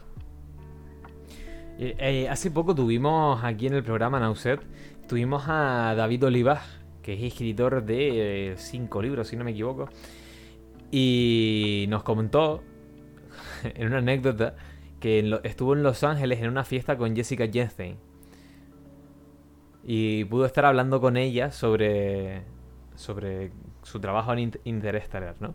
Pero nos, nos hizo especialmente gracia porque lo contó como como te lo acabo de contar yo, ¿sabes? Como si fuese como si fuese nada, ¿sabes? Y le dije, Jessica, ¿qué opinas sobre el final de Interestelar? Dime la verdad. Pero bueno, Tío, te podría decir que Nolan es de esos directores que compite contra él mismo. Sí. Nolan es un Eh, flipado. Lo hemos hablado de que Nolan, eh. Nolan es de los directores flipados. Pero que, que lo siga haciendo. Sí, sí. No, es, es que es eso, creo que ya ha llegado un punto en el que hay, en el que están directores como Tarantino, en el que por ejemplo Tarantino eh, es eso, compite con sus propias películas. En plan de, ¿hará la mejor película este año o será una de sus peores, pero que no son malas películas? Y, y Nolan yo creo que también ya está en ese punto. Y seguramente de aquí a unos años Denis Villeneuve pues, también. Tarantino lleva sin sacar una buena película 10 años. Cállate la boca. 10 años sin sacar una buena película. Pero bueno. La Buena mejor película. película de Tarantino es Maldito Bastardo. eh, la mejor película, dices. Para mí es la mejor. Pulp buena Fiction la pondría segunda. Maldito Yo no sabría decirte cuál es la mejor, pero sí que Maldito Bastardo está muy, muy alta. Dios, que es muy bueno. ¿eh? Ocho odioso, diría ahí. Ahí está, ¿ves? Los ocho Dios. Los, odiosos hoyos de las peores películas. Que te calles, ¿qué dices? No, no, no. Un día, un día tenemos que hacer un otro tier list que llevamos tiempo sin hacerlo. Y discutimos aquí todos de cuáles son nuestro tier list de pelis de Nolan y después las de Tarantino. Podemos hacer un Oye, tier list de, de pero, directores. pero es que Maldito Bastardo es... También. Hostia, Maldito Bastardo es muy buena. Me Me estaba acordando ya de cosillas. Eh, bueno, también, mira, Antonio, justo iba, Sí, iba a nombrar a. Antonio, pero eh, nosotros tuvimos una profesora Sí, sí. en el Instituto de Cine que de repente nos estaba hablando ahí de no me acuerdo de qué, ¿no? Y de repente dice, no, porque mi amigo Andy Muschietti y seguía la conversación como si nada. Es decir, tú de repente nos sueltas una bomba de que conoces a Andy Muschietti como si nos estuvieses diciendo que conoces a Pepe Benavente, ¿sabes? Es como... El director, el director de la nueva de Flash. Y que, sí, es verdad, es verdad. A ver qué tal sale esa película. Vamos a ver. A ver qué tal sale. ¿Va a dirigir Flash Andy Muschietti? Sí. Sí, sí. Bueno, ya está, Ah, ya está en postproducción, si no me equivoco. ¿eh? Flashpoint. Flashpoint, sí. Y eso Pues, tiene todos los hace- cócteles para. Eso sí que es ciencia Bueno, ficción, ¿eh? Eso sí que es ciencia ficción. Veremos, Es una veremos si la estrenan. Veremos si la estrenan. Porque Veremos, veremos si la estrena, exactamente. Ezra Miller ahora mismo está en busca y captura. Es verdad, es pues- ¿Cómo, cómo va lo de.? Deberíamos, cada semana deberíamos de hacer un seguimiento sobre cómo va Ezra Miller en Hawái. ¿A cuántas personas les ha pegado? O Porque mordido. el tío está en Hawái. Me imagino a Ezra Miller rollo GTA V, ¿sabes? El tío con la barra de vida y en Hawái, rollo Vice City. A la gente que se va encontrando. Literal, cada, cada vez más estrellas y menos películas. Pero. Pero, a ver qué tal sale eh, ese Flashpoint, porque se les adelantó un poco Spider-Man se envolta para casa. En cuanto al Es concepto, ¿no? Es una putada los Spider-Man. Y creo que los de Marvel son hijos de puta y lo, y lo sabían. Y dijeron, nosotros tenemos el mismo concepto. Tómalo. Ahora hagan ustedes lo que puedan. Y ese, el, el pobre está como intentando recoger el jarrón roto del suelo para pegarlo y a- volverlo a hacer, pero está la cosa complicada. Pero yo personalmente creo que DC, y ahora volvemos a, a- cerramos el programa de ciencia ficción, pero DC está dando bandazos eh, sin ton ni son. Claro, pero, pero a mí me da pena porque, aunque sus películas fuesen criticadas o lo que sea, creo que tenían su propio, su propio rollo y sus propias movidas. Te puede gustar más o te puede gustar menos. Hombre, a, a mí el hombre de acero me gusta, me gusta mucho como película, la verdad. El- ah, no, el hombre, el hombre de acero, sí, el hombre de acero. A, a mí me gustó el hombre de acero. E Y a incluso. partir, a partir de ahí no me gusta, o sea, me gustan, pero el hombre de acero para mí Está bien, está bien. Bueno, pero que te- tenían Ah, eso, claro, que tenían su aura, tenían su propio estilo y sus propias cosas, ¿no? Y ahora parece como que no sabe muy bien qué es el, el universo cinematográfico de ese. Si es ese rollo de, del nuevo Escuadrón Suicida o... O qué. Pero bueno, veremos, veremos qué tal. Eh, ya para terminar, hemos hablado siempre de, de todo lo que es industria estadounidense y en caso de Distrito 9 en parte de Sudáfrica. Pero hay aquí un creador que su ópera prima fue Los Cronocrímenes. Y estamos hablando de Nacho Vigalondo. Que, eh, de onda. ojito con esa película. Ojito con Los Cronocrímenes. No sé, Nauset, si eres muy fan de, de la peli. Si- Sí, sí, sí, lo soy. Eh, eh, es mi favorita de Vigalondo. Y luego vendría Colossal, que se habla muy poco de esa película, pero creo que está muy bien. Extraterrestre y Open Windows sí que no me gustaron mucho. Pero tuve la grandísima suerte de que aquí se celebra un festival eh, en Galicia y, y uno de los invitados fue Nacho Vigalondo. Así que tuve la oportunidad de conocerle e incluso hacerle una pregunta sobre los cronocrímenes. Y me gusta mucho los cronocrímenes precisamente porque quizás al ser su debut estuvo marinando durante muchos años a ese guion y Y yo creo que encaja todo a la perfección en esa película. Luego sí que ha mantenido siempre la ciencia ficción, pero como telón de fondo, con Open Windows a nivel de la tecnología, que no es tanto ciencia ficción, pero sí con extraterrestre y con Colossal. Y, pero Bueno, a veces ocurre eso. La ópera prima, puñetazo sobre la mesa. Y- Ahora ha dirigido dos capítulos, creo, o tres, de esta nueva de Piratas de, de Sí. HBO. la de nuestra bandera significa muerte. Está muy, muy guay también. Y sale él como ha sale haciendo un cameo Ah, también. qué guay, hostia, eso no lo sabía. De piratas sale también. Pero que, que incluso en el segmento que tiene él en VHS viral, no sé si lo han visto en la película, Sí. también toca la, la ciencia ficción. Que él es el que construye la máquina para viajar, como para viajar en el tiempo, pero se equivoca y viaja a otra dimensión, donde los genitales son monstruos.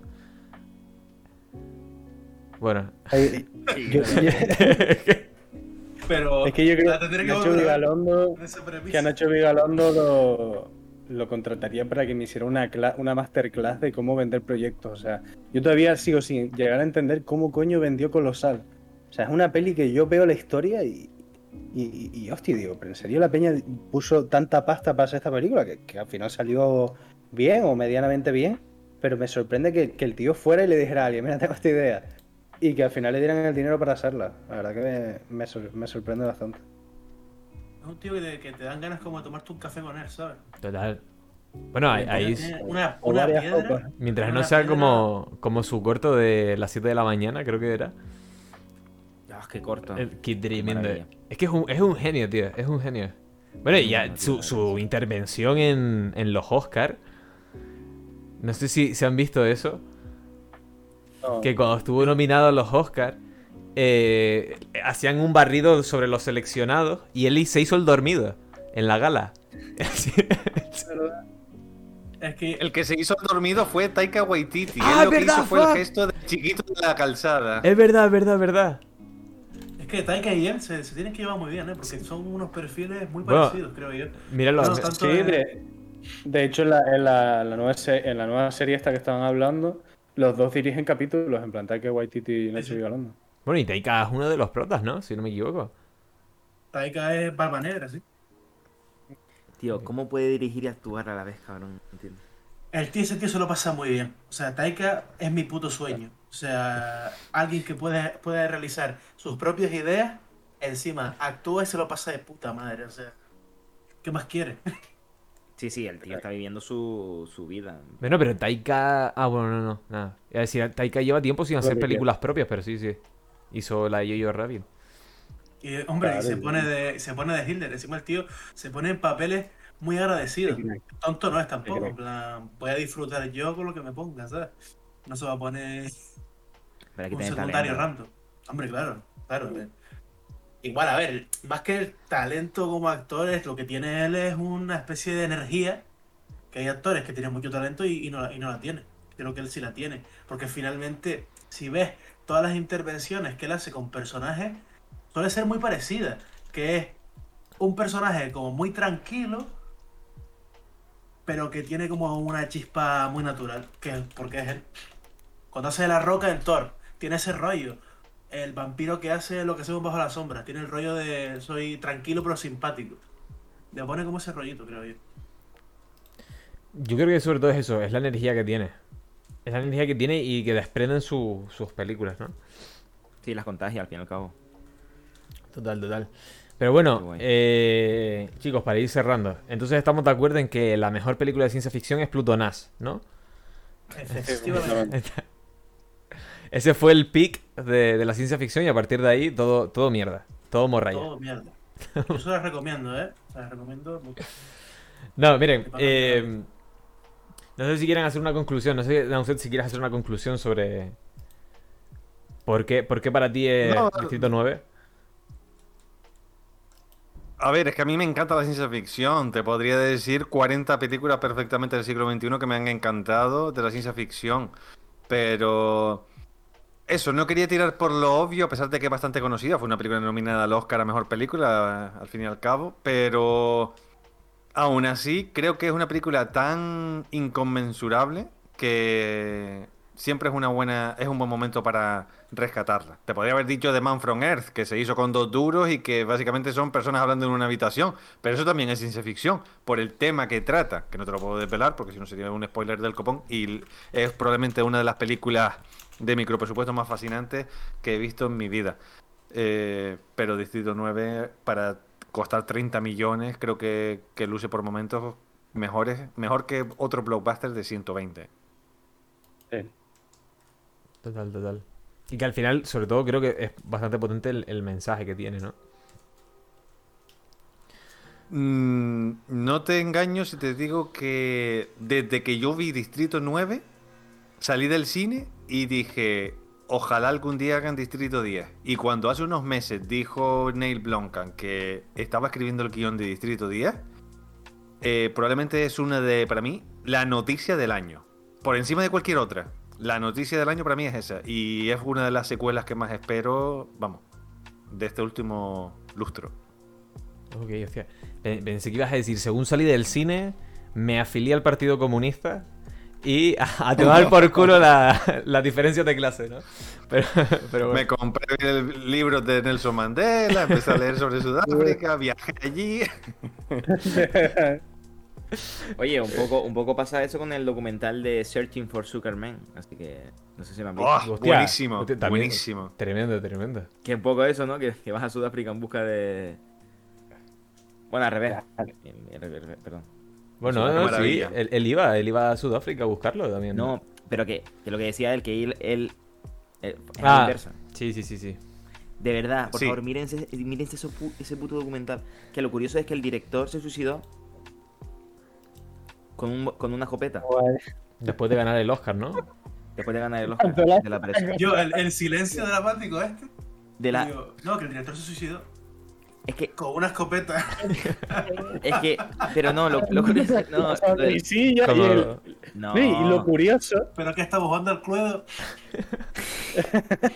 No, pero, pero lo de la escopeta lo digo su porque casa, de noche. Con la soga. eh, es que hubo una movida con una leyenda de que el Sugar Man se había suicidado con una escopeta y, y al final mira lo que surgió, ¿no? Que no, eso. Bueno, pero al menos no se quemó. la película que está en filming. ¿Está en eh, filming? Oye, Creo que sí. Bueno, yo la vi en film. Y si no, también está en eFilm, que es la plataforma de, de bibliotecas del gobierno de España. La pueden ver gratis. Ahí. plataforma favorita. Del gobierno de España. España. Es que iba a decir del gobierno de Canarias, pero después recordé que no. Pero bueno, que, que chicos, la semana pasada vino David Sainz. Vino David Sainz y nos dejó una pregunta para ustedes. Y es, ¿qué, eh, ¿qué película le es especial? Dirían que es especial para ustedes. Por lo que sea. No la favorita, sino Exacto. que es especial para ti. Yo tengo, ¿Y yo tengo, yo tengo una. No, para mí es muy especial. Ajá. Ah, ¿Sale Eddie Murphy? Molaría. Es Pluto con una escopeta. Espérate, me, me encanta Jacobo porque pone a Muru por el chat. En el timeline de- del Blu-ray, el director se suicidó con una escopeta, ¿sabes? Como punto de venta del Blu-ray. Podría, podría, podría. No, yo lo tengo claro. Eh, canta, canta con nosotros. Eh, vamos a, a Euro Disney, se llamaba. ¿Cómo? Canta con nosotros, vamos a Euro Disney. Está en YouTube no, entera la película. No, no, no. Eh, la vi- obviamente la vi cuando tenía cuatro años. Es la película que más he visto en mi vida. Es una película. ¿De qué te ríes? Joder. Es que la acabo de encontrar. Pero Es una película que directa- ¿no? directamente es un escaparate para a los niños. Como yo, de pequeño, de, con cuatro años, pues que meterte en la cabeza y que te, tú, decirle a tus padres, llévame a Euro Disney, directamente era un escaparate donde cantaban canciones de todas las canciones, rollo Peter Pan, Alicia en el País de las Maravillas, pero con los personajes que te podrías encontrar en Euro, en Euro Disney. La película está entera, ¿eh? se la recomiendo. Sí, Solo se- persona, eh. No, solo se escucha por un, por un, Sí. por un auricular. ¿Es verdad? Avi- aviso. Me la he visto mañana, encima. y Por eso sé que eso no se escucha con auricular. Eso no es. Me la vi esta mañana, dice. Y eh, es una mierda, una mierda de película. O sea, si no, o sea solo, me, solo me gusta porque de pequeño lo veía mucho. O sea, si la van a ver ni la van a comprender porque creo que es producto de la época de los 90 de intentar sacar perras eh, y que los niños vayan eh, cantando por todo Euro Disney. Por cierto, es que literal. mis padres me dijeron que me iban a llevar a Euro Disney y nunca me llevaron. Nunca he ido a Euro Disney ni a Disneyland París. Hostia. Es que Euro Disney y Disneyland París. Con una escopeta.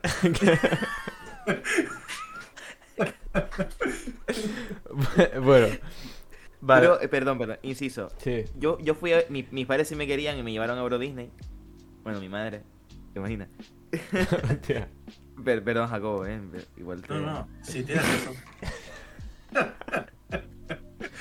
sí tienes Me razón. llevaron, me llevaron con una escopeta. Nada. Eh, Perdón, y me pusieron ese vídeo, bro. plan, me acabas de, descu- me acabas de, de- ¿En serio? Te lo juro, bro. Que, que me acaba de abrir un, un recuerdo de loco. Yo hablé con mi madre hoy y le pregunté, mamá, más o menos cuántas veces lo pude ver. Y me dice mi madre, al día, la peli dura 25 minutos, 27 minutos, creo, 27. Eh, al día, yo la ponía de pequeño y la podía ver perfectamente eh, 12, 15 veces la película, ¿sabes? Rozando las 20, incluso creo yo. Y no te, y no te llevaron, tío. Y nunca como- me llamaron. O sea, mis padres, mis padres eh, jodieron el sistema. Disney no tiene el monopolio de Jacobo, Santiago. Tío, pero, pero me, me encanta, me encanta que de repente yo. Pensé que dirías cualquier otra película, pero de repente, canta con nosotros, vamos a Disneyland París. Me parece Es surrealista. que me vi, me vi el podcast de David Sain hoy también y sabía Ajá. esta pregunta. Entonces me vi y él decía, da igual que la película no sea buena, sino que la película Claro, haya claro, claro. marcado de alguna manera. Y dije yo, ¿y qué película me ha marcado a mí? Hice memoria y me vino. La busqué justo hoy y me la vi. 27 Qué minutos. bonito. Sí, Qué bonito. flipante. Mi madre, mi madre me grabó. el mundo es. Ahí salía la canción esa. Claro, que, que mi, madre, mi madre me grabó estando en Euro Disney y tengo flash de vídeo de archivos. Igual hago algún, algún corto con eso. Te lo juro, eh. ¿Y me lo quieres enseñar a mí? ¿Por qué? ¿Para joderme o algo? No me acuerdo de, no me acuerdo casi, de casi nada. ¿Tú por qué año fuiste, Willy? Eh, tendría siete años, tío, en plan. Además, mi madre, mi madre me hizo una, una, una trastada y es que no me dijo que iba a ir a Euro Disney. Fui de sorpresa. De repente fui a un, a un Lo mío, lo mío fue al revés. Me dijo que. Sorpresa fue y no fuimos. Oye, es otra sorpresa. Es otra sorpresa. Jacobo, vamos un día de viaje juntos, tío, para, Euro- para, para Disneyland. Yo quiero volver a ir. Bueno, Eh, sería muy especial. Sería muy guay, tío, la ver- de, de verdad, ¿eh? De... Bueno, el caso es que de repente me vi en un, en un hotel con Chip y Chop, ¿sabes? Que, que eran vestidos y yo, mira, mi- mira a mi madre así. ¿Estamos en Disneyland? Y claro, me- yo, yo que lo tengo como... Ah, eso sí, me perdí como cuatro veces en Disneyland, Hostia. siendo un niño de siete años. Pero estás, estás en edad de perderte, Willy. Estabas en edad de ¿Ustedes no piensan que Disneylandia de, de noche tiene que dar un puto miedo de la hostia? Seguramente. Ahí lo dejo. Bueno, si- este hombre, mm, Nicolas Cage, nuestro querido Nicolas Cage, si no me equivoco, sacó hace poco una película que es de terror y en un parque de atracciones. Ah. Pero bueno, Yo todo lo que tope. Nauset, ¿tú cu- cuál dirías que está al nivel de cantar? Repíteme la pregunta porque eh, nos fuimos a Disneyland París y ya... Es verdad, es verdad. Me encantaría que dijera, pregunta. canta con nosotros. Ah, una película especial, Sí. por algún motivo. Uf, podría decir tantas, eh, no sé. Em, mm, es que no lo sé. Depende del motivo al que quiera agarrarme. Voy a decir em, Like Crazy. Que es una película que recomiendo mucho. Eh, es una película protagonizada por Anton Yelchin y Felicity Jones, un drama romántico, uno de mis favoritos. Eh, y me encanta porque es probablemente uno de los dramas románticos más coherentes, eh, realistas y con lo que es más fácilmente conectar de los que he visto en mi vida. Simplemente es una historia de amor entre una chica británica y un chico norteamericano y cómo eh, obviamente la distancia es un problema porque ella no tiene visa para vivir en Estados Unidos, solo para estudiar y tienen que intentar hacer que la relación funcione. Y es brutal, brutal. Sobre todo porque yo también he vivido mm, una relación a distancia y quizás con, me identifico con, con cómo se sienten los personajes.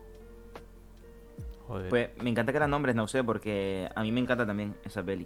De hecho, la forma en que yo llegué a ella es que cuando yo lo dejé con mi pareja. El director se suicidó. No. Cuando yo lo dejé con mi pareja, que tenía una relación a distancia. ¿Vale? Espera. Venga. Era tan masoca que lo quise poner en internet. Películas sobre eh, eh, relaciones a distancia. Y me salía, por ejemplo, 10.000 kilómetros, que está muy bien también, una película española, no sé si la han podido Buenísima. saber. Es un película, es un Buenísimo. película. Muy buena. Eh, esta también, eh, después bajo la misma estrella. no sé por qué. Oye, Y- mucho, ¿eh? Con Marley Matrey. A mí eso me gustó. Sí, a mí también.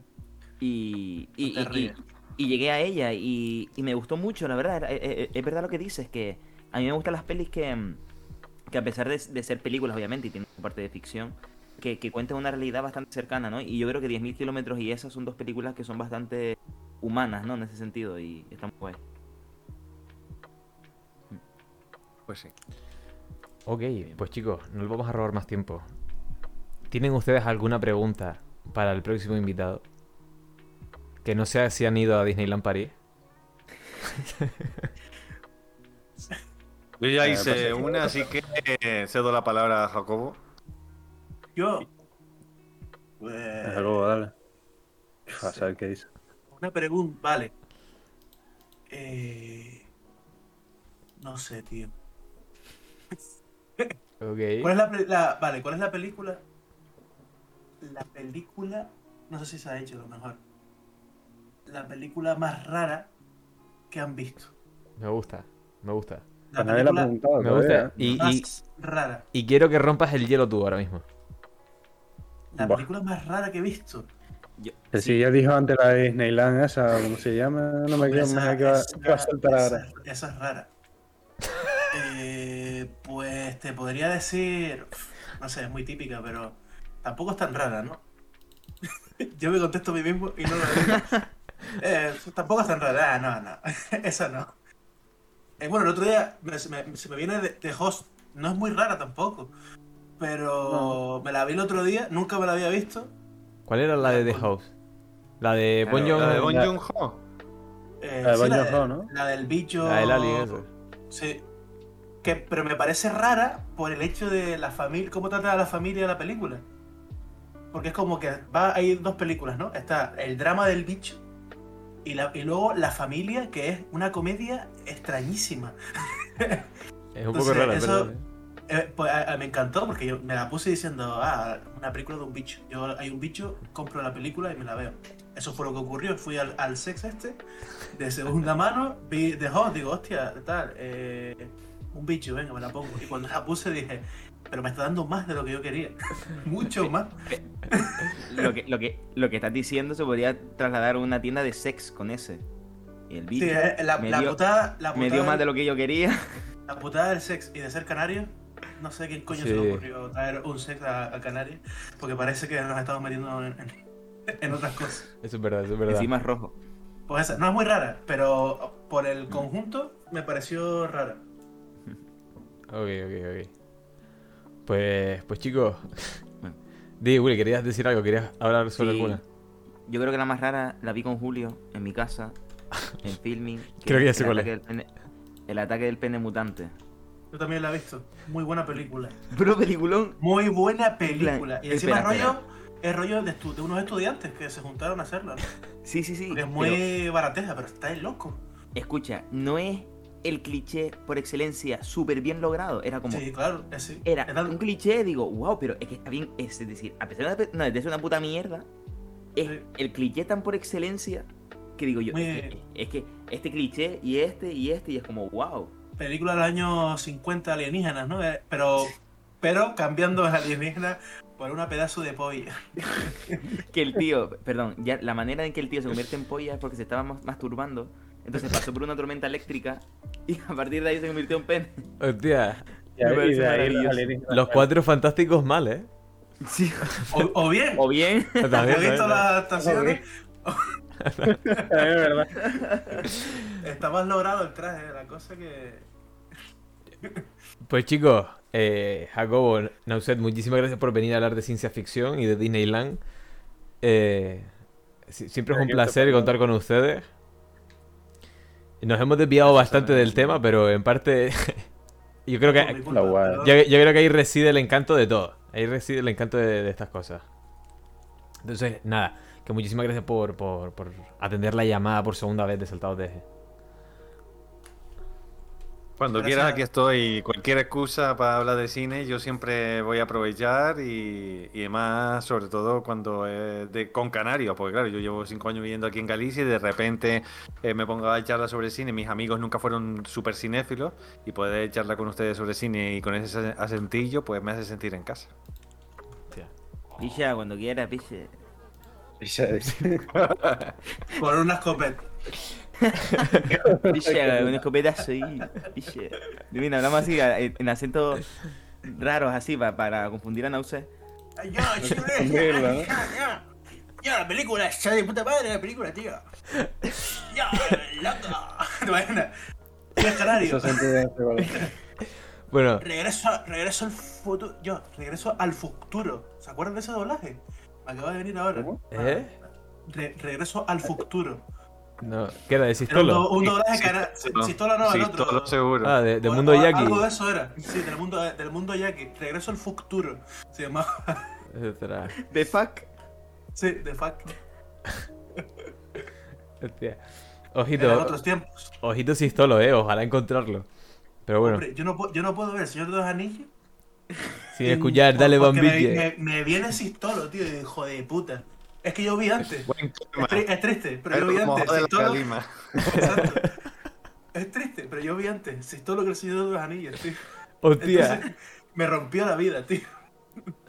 Pero, pero, pero mira, vamos a cerrar con eso. ¿Para ustedes es más icónico el del Señor de los Anillos o el de Salvar al Soldado Ryan? Bueno, El de Harry Potter. Ryan, Ah, bueno, también está. Cuando dice. El de salvar al soldado Ryan. El de Salvar al Ryan, tío, pero Yo estoy está, muy, Ryan. está muy desfasado. de- Eso está.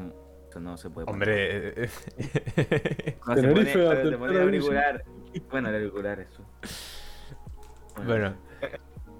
En fin, en fin, si, eh, Sistolo, si nos estás escuchando, te- Estás invitado.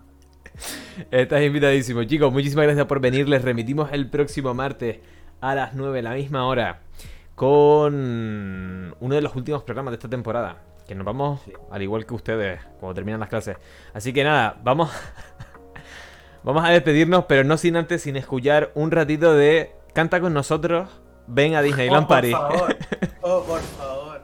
Solo un oído.